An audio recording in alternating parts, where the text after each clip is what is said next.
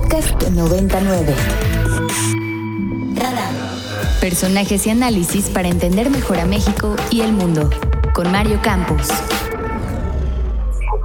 Nuestra primera entrevista de esta mañana y me da mucho gusto recibir a Valeria Moy, quien además ya ahora sí formalmente eh, a cargo del INCO, del Instituto Mexicano para la Competitividad, como directora general.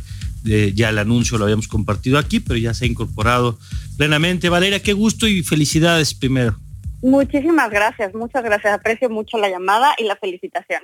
Oye, Valeria, a ver, mira, evidentemente vas llegando y ya tendremos oportunidad siempre que ustedes tengan reportes que, eh, que, que, nos ayuden a entender mejor el país, lo, lo estaremos compartiendo. Pero hoy quisiéramos compartir y platicar contigo sobre, pues, cómo ves el rol de instituciones como el IMCO en el momento en el que está viviendo el país. Eh, tú tienes mucha experiencia en este sector, pero quizá nunca había habido un momento político donde, por ejemplo, desde el gobierno, pues no parece verse con muy buenos ojos la labor de organizaciones como, eh, como el IMCO y como muchas otras. A mí estas organizaciones tipo el INCO y tipo otras muchas tantas, México, como vamos, México Evalúas, todas estas que existen en México, me parece que tienen un rol fundamental.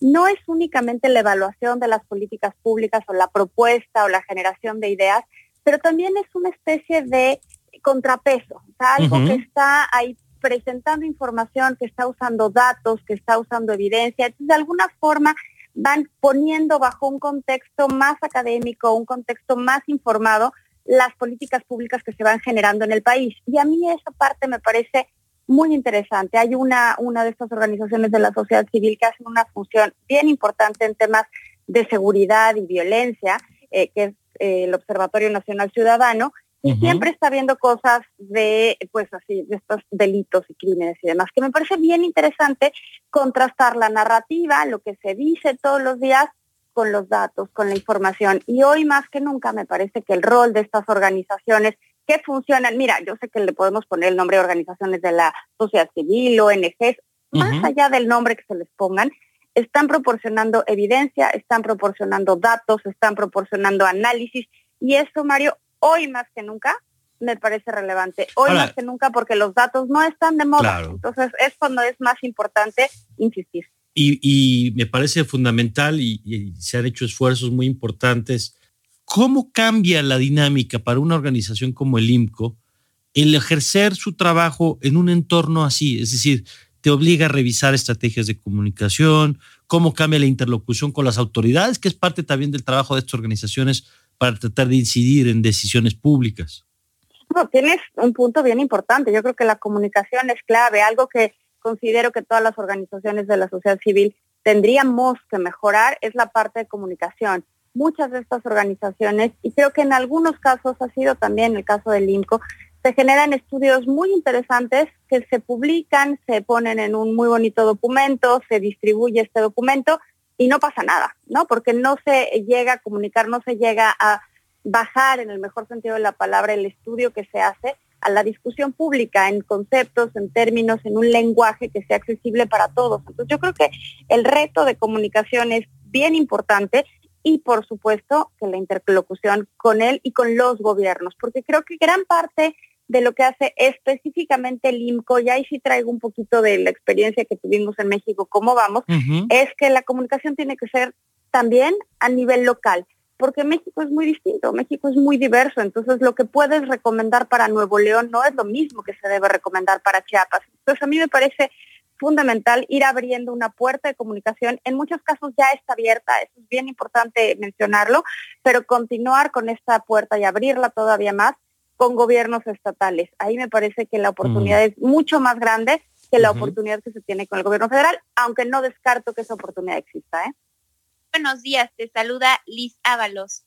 Y bueno, algo que me queda clarísimo, porque he tenido oportunidad de trabajar con algunas instituciones, es que, como dice el presidente, los políticos no son todólogos y pues de algún punto las, eh, las instituciones pues permiten que esa experiencia se pueda transmitir y puedan como eh, pues trabajar en conjunto con el gobierno, pero también quisiera preguntarte, como, como te preguntó Mario, en cómo ha sido ejercer el trabajo de las instituciones, pero más bien en, por ejemplo, en conseguir datos y en que el gobierno tenga esa transparencia para compartirles la información. Uy, eso es un tema súper relevante, Liz los datos en México, los datos que existen en términos generales son buenos, o sea, los datos que produce el INEGI son buenos. Eh, como sociedad civil tenemos convenios con el INEGI donde nos dan acceso a lo que se conocen como los microdatos, que es la información mucho más fina, obviamente siempre de forma anónima, pero sí hay un tema con los datos. Hay datos que no tienen la frecuencia suficiente, hay datos que se publican cada cinco años. Mira, el mismo dato de pobreza, este tema tan relevante para México, el dato de pobreza multidimensional se saca cada dos años, porque parte de una encuesta del INEGI, que se llama la ENIS, que es una encuesta muy grande y por ende una encuesta muy cara. Entonces, el mismo dato de pobreza, que es bien importante para el país y, si me dejas estirar la liga, es bien importante para la administración actual, se publica solo cada dos años. Entonces, tenemos un problema, sin duda, bien importante con la frecuencia de los datos, más que con la calidad de los datos en temas económicos, porque sé que en otras áreas no es lo mismo, pero en temas económicos, más que con la calidad de los datos, es con la frecuencia. Hay muchas encuestas que se hacen cada dos, cada cinco años, y hay otras que se hacen por petición, que se hacen, un, alguien la paga, un patrocinador paga determinada encuesta, y entonces si el patrocinador cambia de interés, pues entonces ya no la hacen. Ahí hay un tema bien importante y un reto enorme con los datos. Valeria, toda institución pues tiene su, mandato, su vocación, pero también cada eh, directora eh, o director cuando llega a una institución tiene la posibilidad, casi yo diría la obligación, de elegir sus batallas, ¿no? Sus acentos. Eh, y te pregunto, este IMCO contigo al frente, ¿cuál es el, el tema que tú ves como prioritario para los siguientes meses y años? Mira, yo ya elegí este, dos temas, dos temas que me parecen prioritarios. Uno es de corto plazo, de corto plazo obviamente siempre con miras a largo, a largo porque a mí me gusta pensar en largo plazo, y otro es más de largo plazo. El primero es el tema energético, me parece que el INCO tiene que entrarle a toda velocidad al tema energético desde una perspectiva eh, de parte no interesada, ¿sabes? No somos ni pretendemos serlo evidentemente un jugador en el sector, entonces sí me parece relevante que alguien en este momento haga un análisis más profundo de lo que está sucediendo en el, mercado energético, porque es un mercado, Mario, que nos está yendo de las manos y que en lugar de ver hacia adelante y marcar un futuro que nos conviene a todos, ¿no? Un futuro que contamine menos, un futuro más sustentable, copiar mejores prácticas, implementar mejores prácticas. En lugar de eso, el país está volteando al carbón y al petróleo, a lo que contamina y a lo que genera desastres ecológicos. Entonces, me parece que el INCO tiene que jugar un rol en esa discusión. Y otro tema es la parte comercial, porque no quiero que nos vuelva a pasar lo que nos pasó con el presidente de Estados Unidos cuando se le ocurrió decir que el Telecan era el peor de los acuerdos comerciales firmados en la historia de la humanidad y ninguno de los tres socios, ni Canadá, ni Estados Unidos, ni México, teníamos los datos para contrarrestar eso.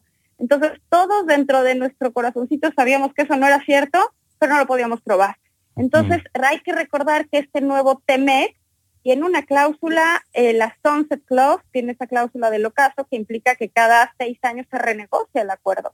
Y si no tenemos esos datos, si no tenemos esa evaluación, una especie de boleta de cómo le está yendo a cada país con el comercio, con el nuevo acuerdo comercial, pues vamos a estar viviendo la misma situación de incertidumbre cada seis años y me parece que no podemos permitirlo. Entonces esas son mis dos primeras áreas o en lo primero que me quiero enfocar y por supuesto mantener algunos productos emblema que hace Linco, desde luego. Por supuesto. Pues muy bien, pues Valeria, gracias y eh, ojalá a lo largo de este tiempo sigamos conversando sobre, sobre lo que hace el INCO y sobre su mirada de lo que, de lo que vive el país. No, gracias Mario, no lo dudes, seguiremos hablando. Me dio mucho gusto platicar contigo y con Liz. Para más contenidos como este, descarga nuestra aplicación disponible para Android y iOS o visita ibero909.fm.